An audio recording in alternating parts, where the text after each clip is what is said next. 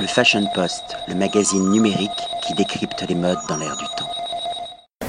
Patrick Thomas pour le Fashion Post, nous sommes à Turku dans le restaurant Kaskis, un restaurant trendy accueilli par Eric qui est le cuisinier, le talentueux artiste culinaire de lieu. We will continue this conversation in English. Congratulations for your work. You are more like an artist than a chef.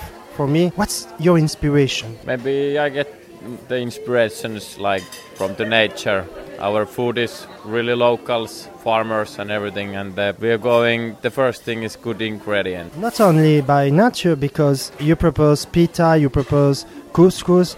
I, I have the feeling that you you like to reinvent foreign spe- specialty. Yeah, basically yes. And we we are doing what we want. We are not like doing only the Scandinavian food or only anything. We are doing what we want to do.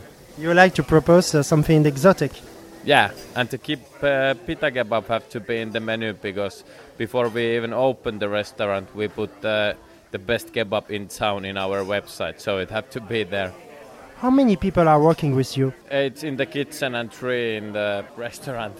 Ah, you have three restaurants. I know, three service. And what's your experience? Did you travel uh, before coming here and uh, to open this restaurant? A little bit traveling. Simo has maybe traveled more in the world, and I have been in the Finland.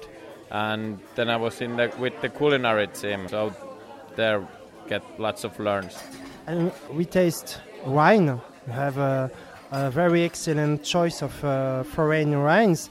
Uh, how do you choose uh, this uh, the, the different wine? Uh, I let Topi choose the wines. he knows better those. Congratulations, and uh, I encourage the readers of the Fashion Post to discover and to appreciate your cart, your food. It's totally excellent. It's surprising. It's it's amazing. And see you soon. Thank you. Le Fashion Post, le magazine numérique qui décrypte les modes dans l'air du temps.